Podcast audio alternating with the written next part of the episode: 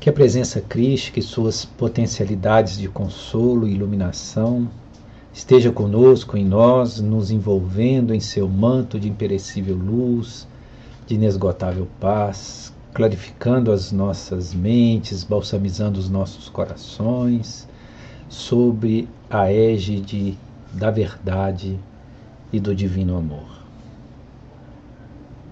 Um dia, em uma sala de aula, um professor pegou uma caixa que tinha formado de um formato de um cubo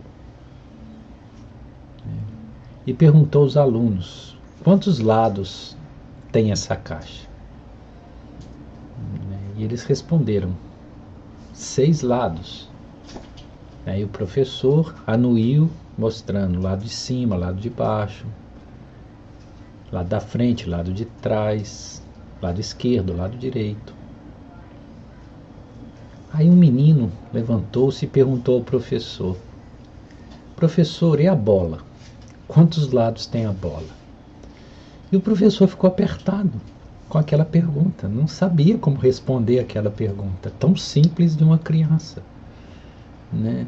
E, e o menino insistiu com ele: se tudo tudo tem que ter lado para existir. Se não tiver lado, não existe. Então, quantos lados tem uma bola? E o professor ficou engasgado. Aí um aluno lá no fundo levantou a mão e falou assim: Professor, eu sei quantos lados tem uma bola. E o professor falou: Quantos? Dois lados. Dois lados? É. O lado de dentro e o lado de fora. Tudo tem dois lados: o lado de dentro e o lado de fora. E assim também o é com o Evangelho, com os ensinamentos de Jesus. Tem o um lado de fora e tem o um lado de dentro. Né? E a maioria das instituições que advogam a causa de Jesus elas geralmente se atêm ao lado de fora. Poucos, poucas tradições ou consciências penetram o lado de dentro. E o lado de dentro é no lado de dentro que realmente nós podemos encontrar né, a verdade, aquilo que pode alimentar o nosso ser, o nosso espírito sedento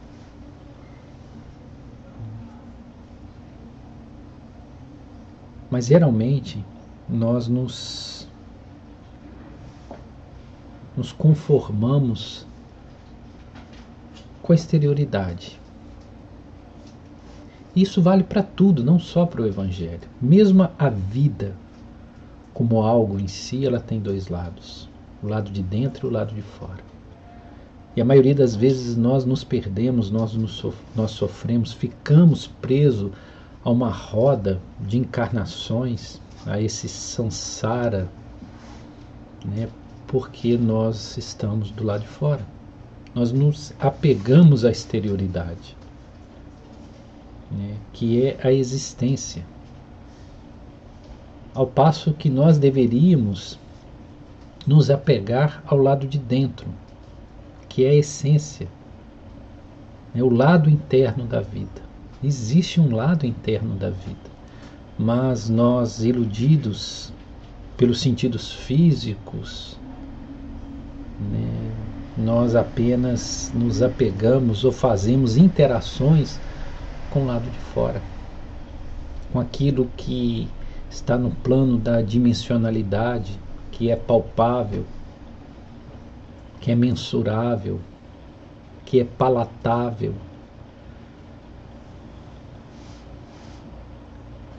E com isso nós passamos pelas existências, no plural, sem entrar na vida, no singular. Porque vida é uma só. Quem diz que só existe uma vida está correto. A vida é uma só. E essa não tem fim. As existências é que são muitas. É, as existências são múltiplas. E nós vamos precisar de quantas existências forem preciso até que nós possamos adentrar no plano da vida. Então, como nós nos fixamos no exterior e não no interior, nós buscamos, obviamente, as nossas recompensas nessa exterioridade. Ou seja, nós buscamos acumular tesouros na exterioridade. E vai ser essa a advertência que Jesus vai nos fazer né? no capítulo 6, que está registrado no capítulo 6 do Evangelho de Mateus, entre os versículos 19 e 21, que compreende, obviamente, o Sermão do Monte, né? Jesus vai advertir sobre isso, sobre essa exterioridade nossa acumulando bens na exterioridade. E ele faz uma censura em relação a isso. Porque ele diz: Não ajunteis tesouros na terra, onde a ferrugem e a traça consomem, onde o ladrão arromba e rouba, onde os ladrões arrombam e roubam mas ajuntai tesouros no céu, onde nem a traça, nem a ferrugem consome, os ladrões não podem arrombar e nem roubar. Por quê? Onde estiver o vosso tesouro, ali também estará o vosso coração. Essas palavras de Jesus são de uma sabedoria e ao mesmo tempo elas são muito inequívocas, de uma clareza, de uma assertividade. Né? Mas nós ouvimos e não escutamos, ou não queremos escutar. Porque ele está falando claramente: não ajunteis tesouros sobre a terra. Ele nem diz, é preferível que não ajunteis tesouros sobre a terra, ou não é muito sensato ajuntar tesouros sobre a terra. Ele diz claramente: não ajunteis. Não ajunteis. Mas o que, que nós fazemos? O oposto. Né? A esmagadora maioria das, das consciências encarnadas, os princípios inteligentes corporificados, que é o processo da encarnação, se prendem, se fixam no acúmulo de bens sobre a terra. Embora digam ouvir e seguir os ensinamentos de Jesus. O que nós queremos clarificar é que existe uma contradição muito grande entre prática e teoria. O mundo, em sua cadência em sua regência ainda materialista e as pessoas com consciência material, elas se tornam facilmente pessoas religiosas. Mas entender ou seguir o que Jesus está falando é outra coisa. Porque o mundo nega o princípio crístico. Os nossos sistemas de vida coletiva, de relações trabalhistas, de ímpetos consumistas, de necessidades acumulativas, negam algo que Jesus diz que nós não deveríamos assim nos colocar. Mas, obviamente, que a maioria vai dizer, mas na prática isso é impossível. Bom, então Jesus está errado. Ou o mundo está certo e Jesus está errado, ou Jesus está certo e o mundo está errado. Aqui as coisas são muito claras.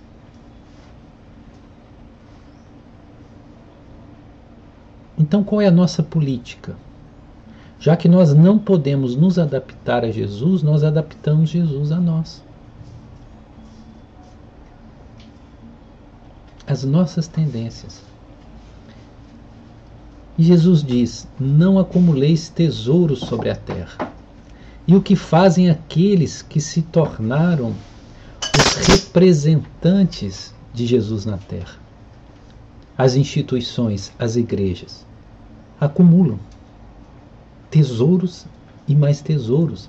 Aliás, as igrejas hoje são fontes né, inesgotáveis de captação de recursos.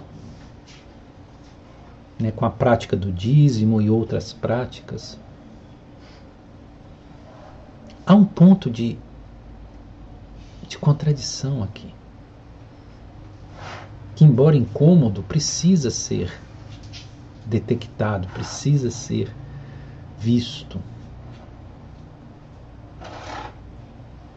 Todos esses impérios suntuosos, todas essas igrejas, algumas até ornadas a ouro, né, todos os patrimônios,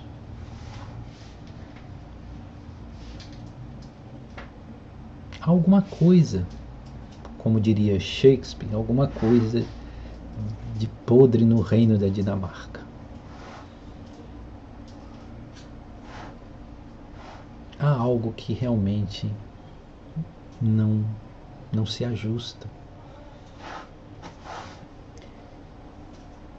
E Jesus é muito claro em sua percepção, ele não está criando algo arbitrariamente, mas ele está fazendo uma constatação de um fato que se nós colocarmos o nosso, o nosso coração, e nosso coração sempre estará onde estiver o nosso tesouro, se nós colocarmos o nosso coração, estando o nosso, o nosso tesouro nos bens materiais, esses bens, eles são transitórios. A traça e a ferrugem irá corroer. A traça e a ferrugem são símbolos símbolos do tempo e da transitoriedade. Porque tudo, tudo que está no plano da existência é perecível. Tudo que hoje nós acumulamos de bens materiais, amanhã podemos perder. Até os nossos corpos físicos pelos quais temos tamanho apego, amanhã podemos não tê-lo mais.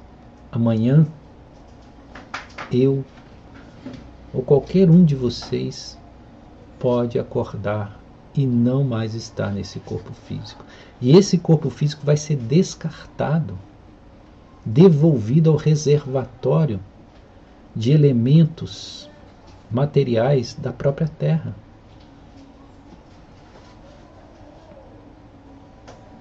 Então, aonde está o nosso coração? Vejam que Jesus ele está apenas constatando. Ele apenas está demonstrando uma obviedade.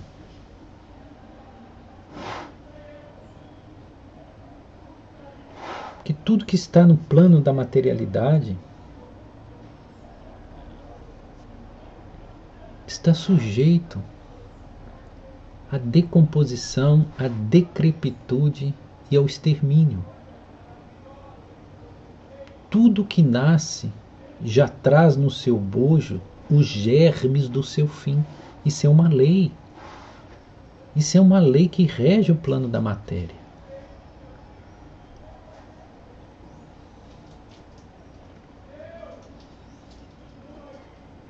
E os ladrões, os ladrões estão por aí.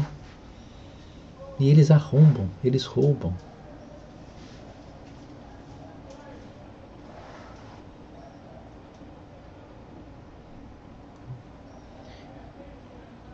Então o que que o que é, o que é sábio, o que é sabedoria no entendimento crístico é nós podermos acumular tesouros imperecíveis E os tesouros imperecíveis não estão no plano da materialidade, estão no plano da essencialidade,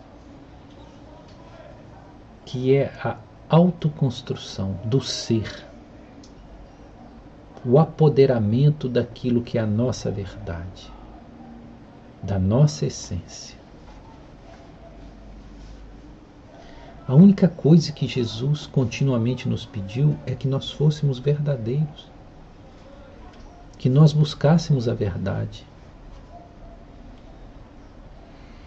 Por isso que ele disse aos fariseus: Até as prostitutas vos precederão no reino. Por quê? Porque eles, os fariseus, eram tidos os homens religiosos os que detinham o conhecimento da Torá, doutores da lei. Tinham muita religião, mas religiosidade alguma, eram hipócritas. Afeição de túmulos caiados, belos e ornados por fora, mas cheio de decrepitude e podridão por dentro. As prostitutas não. Elas eram o que eram. Elas não mentiam não escamoteavam. O discurso não era diferente da prática. O que é importante não é o que se fala, é viver aquilo que se fala. Então, elas, ao menos, eram autênticas, eram o que eram. Então, como elas estavam mais próximas da autenticidade, elas estavam mais próximas de entender o plano da luz, de fazer a de ter o apoderamento da sua própria essência.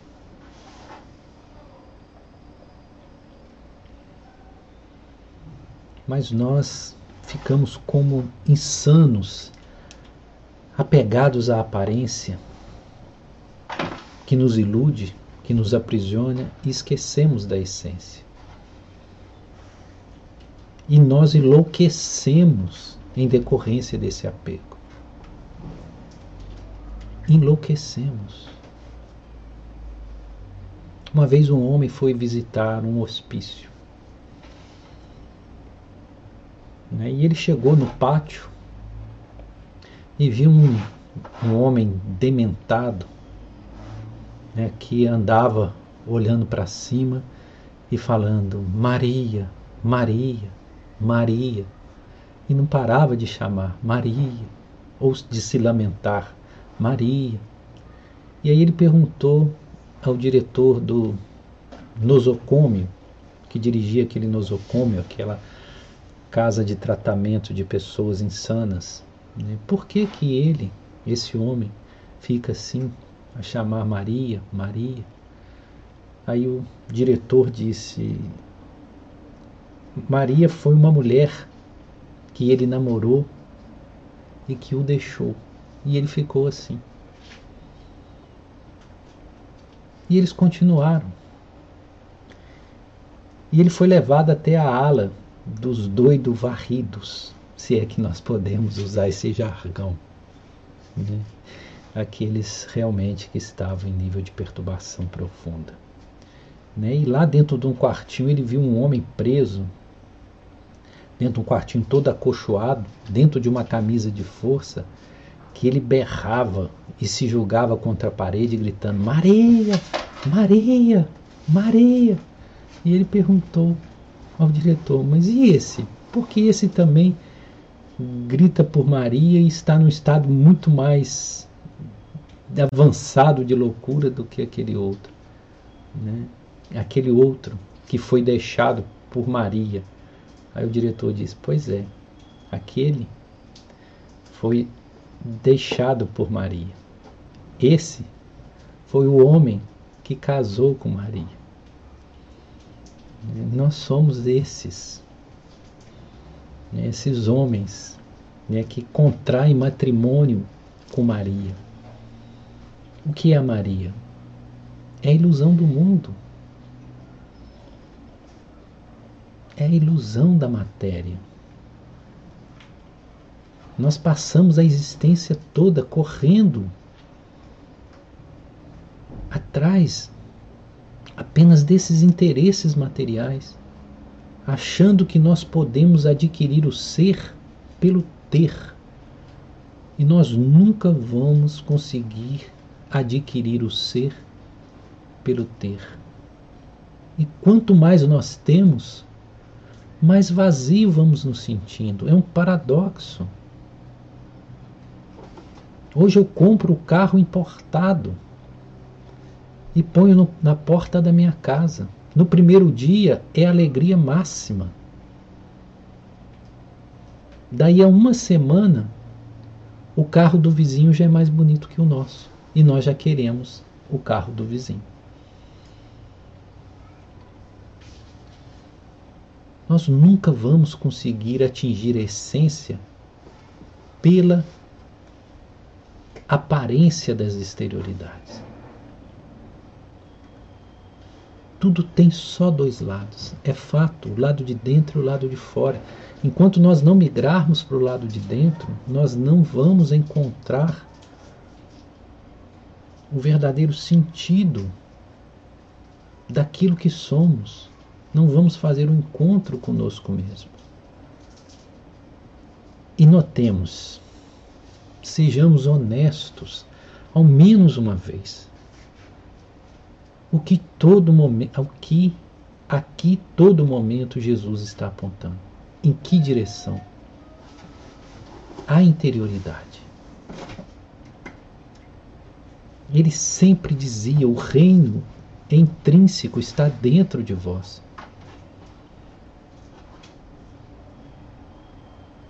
Jesus não se preocupava com as exterioridades. E ele confiava que quando nós temos o domínio do reino interno, o reino externo nos vem por acréscimo. Busque o reino de Deus e sua justiça, e o resto lhe será dado por acréscimo. Mas aonde está esse reino de Deus ou esse reino divino? Está dentro, não está fora.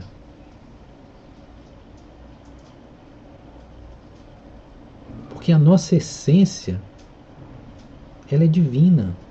O nosso ser real é uma centelha divina. Esse é o nosso tesouro. E essa relação que Jesus coloca de dizer que onde estiver o nosso tesouro, ali vai estar o nosso coração. E é verdade.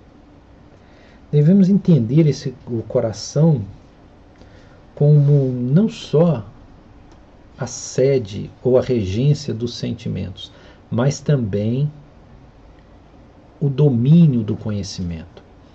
É, Jesus ele sempre usava o coração como uma sede não só do aspecto emocional afetivo, mas também do aspecto da cognição, da compreensão, do discernimento.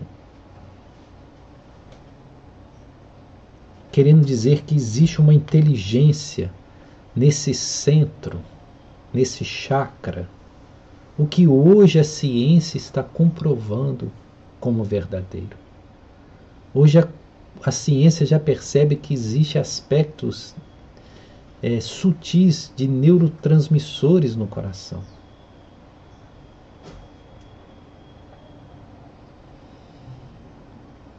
Então, esse coração é o centro regencial do ser.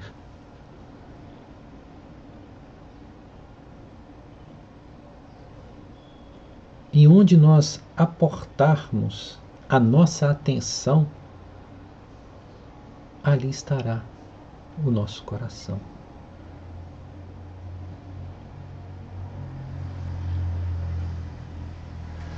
Naquilo que nós colocarmos a nossa energia, a nossa inteligência, o nosso sentimento, isso é o tesouro, ali estará esse centro cognitivo, esse centro né, modulador da consciência.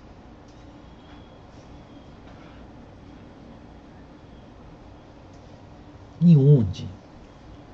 Onde realmente nós temos colocado nossa atenção? Onde está o nosso tesouro?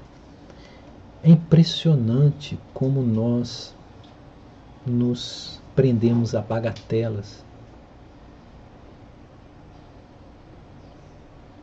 a misérias.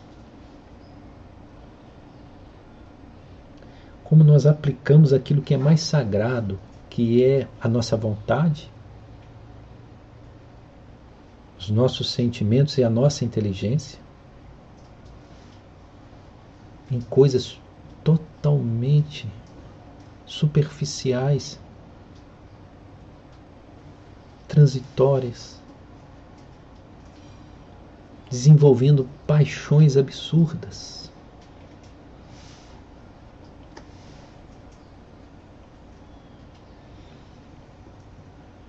Aliás, esse, esse tríplice aspecto né, que nós aqui citamos, que é a energias, as energias as quais podemos manipular o aspecto da regência dos sentimentos e a inteligência, é justamente aquilo que nós podemos entender como tríplice aspecto dos atributos divinos em nós, que é justamente o domínio da vontade, né, que Jesus chamava de fé, a sabedoria, que é o domínio intelectivo, cognição, né, e o amor, que é esse aspecto da, das emoções, dos sentimentos.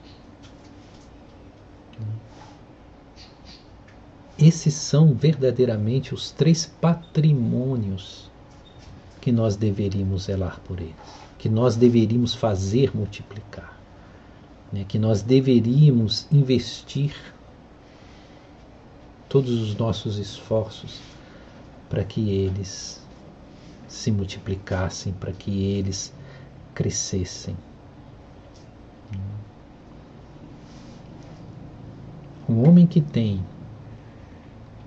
atenção para com a sua vontade, ou seja, onde ele coloca a sua vontade, essa força poder que faz com que as coisas se concretizem, que faz com que as as coisas possam vir a ser, que é o princípio da criatividade, que move energias. Campos energéticos são movidos quanto nós buscamos o foco em algo. Nós não conseguimos perceber o quanto pode um ser dispensar de energia a nível vibratório expansional fluídico que faz com que a exterioridade se molde para atender esse impulso vontade. Isso que Jesus chamava de fé. Né? Que ele disse claramente que é a fé que fazia com que os, que, que, as, que os cegos fossem curados, que os coxos andassem, os paralíticos andassem, que os leprosos fossem purificados. Então nós, se nós pudéssemos perceber a grandiosidade dessas energias das quais né, somos detentores, manipuladores, que estão a nosso serviço, se nós entendêssemos a importância da higienização dos sentimentos, não permitindo a mácula entrar em nossos corações, mantendo-nos com o coração puro. Pois Jesus diz: Bem-aventurados puros de coração, porque verão a Deus. O caminho para a visão do plano divino é pela pureza do coração, não guardando sentimentos contrários à lei do amor.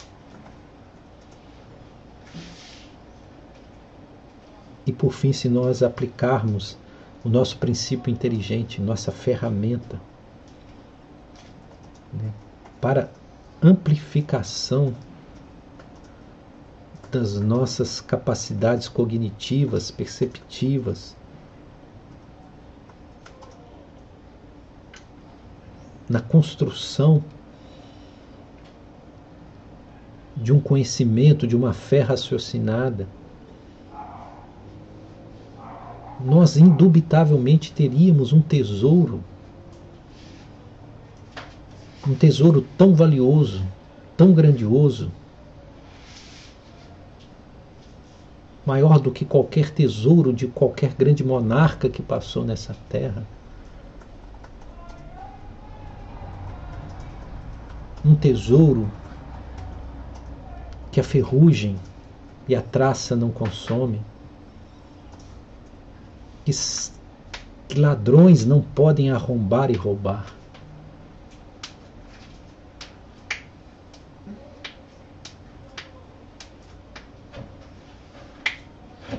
Mas nós realmente não nos atentamos para isso. Nós seguimos iludidos pelo plano exterior, pela materialidade. Nós imprimimos máximo esforço para obter ganhos materiais e praticamente esforço nenhum para angariar patrimônios espirituais.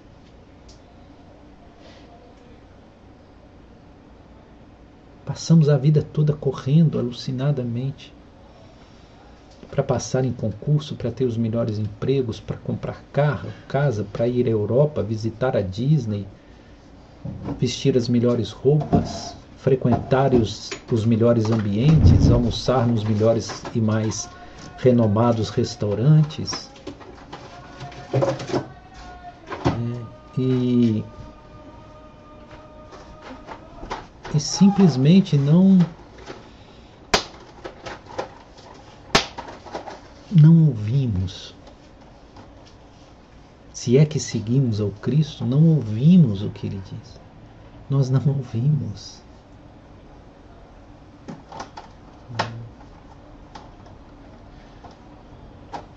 Onde estiver o vosso tesouro, aí estará o vosso coração.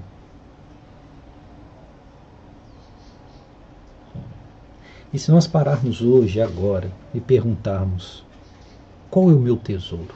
Hoje, agora. Qual é o meu verdadeiro patrimônio? O que eu verdadeiramente tenho?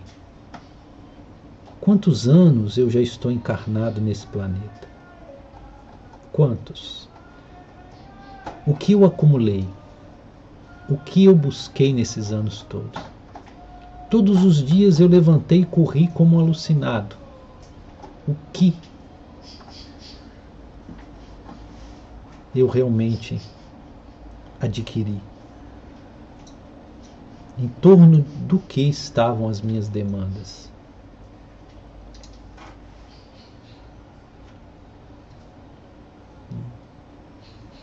E o que eu tenho que é verdadeiramente meu?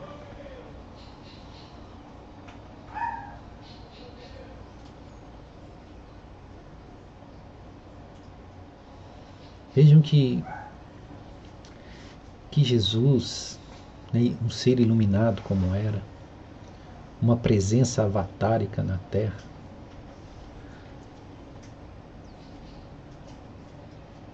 ele não estava fazendo proselitismo. Ele não se interessava por proselitismo. Ele não queria convencer ninguém a segui-lo ou criar uma doutrina para que ele fosse lembrado ou perpetuado por essa doutrina. Ele simplesmente foi alguém que no mundo de cegos tinha visão. E vendo, ele se compadecia pelo estado da humanidade, de cegueira atávica, a cegueira da ignorância a ignorância é uma cegueira. E ele, liberto da ignorância, via no mundo de cegos. E o que ele fazia por misericórdia, por compaixão. Porque os seres que desenvolveram pleno amor, eles são compassivos. Por compaixão, ele buscava abrir os nossos olhos para que nós pudéssemos também ver. Mas já 2020 anos se passaram. E a humanidade continua tão cega, tão ativa e presa à ignorância, como naqueles dias. E com uma gravidade a mais. Porque existe o cego que tem a ilusão de que enxerga. Como aqueles que hoje têm religiões e acham que encontraram a salvação, acham que estão enxergando. E pode ser que, ao desencarnarem, sofram uma decepção muito grande. Ao perceberem que tudo aquilo que eles acreditaram tão piamente, que até mesmo declararam guerra por causa desse credo. Possam se dar conta que isso foram construções humanas.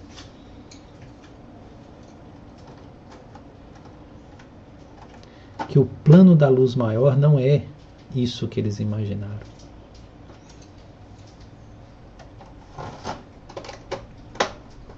E que Deus não era uma propriedade particular do seu credo, subserviente ao seu entendimento restrito, limitado e pobre.